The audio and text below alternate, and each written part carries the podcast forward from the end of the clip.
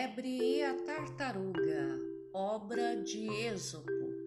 Era uma vez uma lebre e uma tartaruga. A lebre vivia caçoando da lerdeza da tartaruga. Certa vez, a tartaruga, já muito cansada por ser alvo de gozações, desafiou a lebre para uma corrida. A lebre, muito segura de si, aceitou prontamente.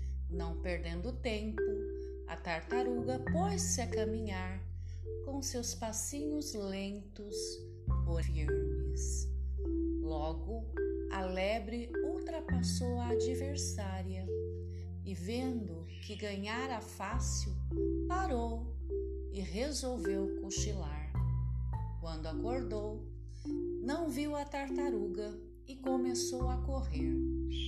Já na reta final, viu finalmente a sua adversária cruzando a linha de chegada toda sorridente. Moral dessa história: devagar se vai ao longe.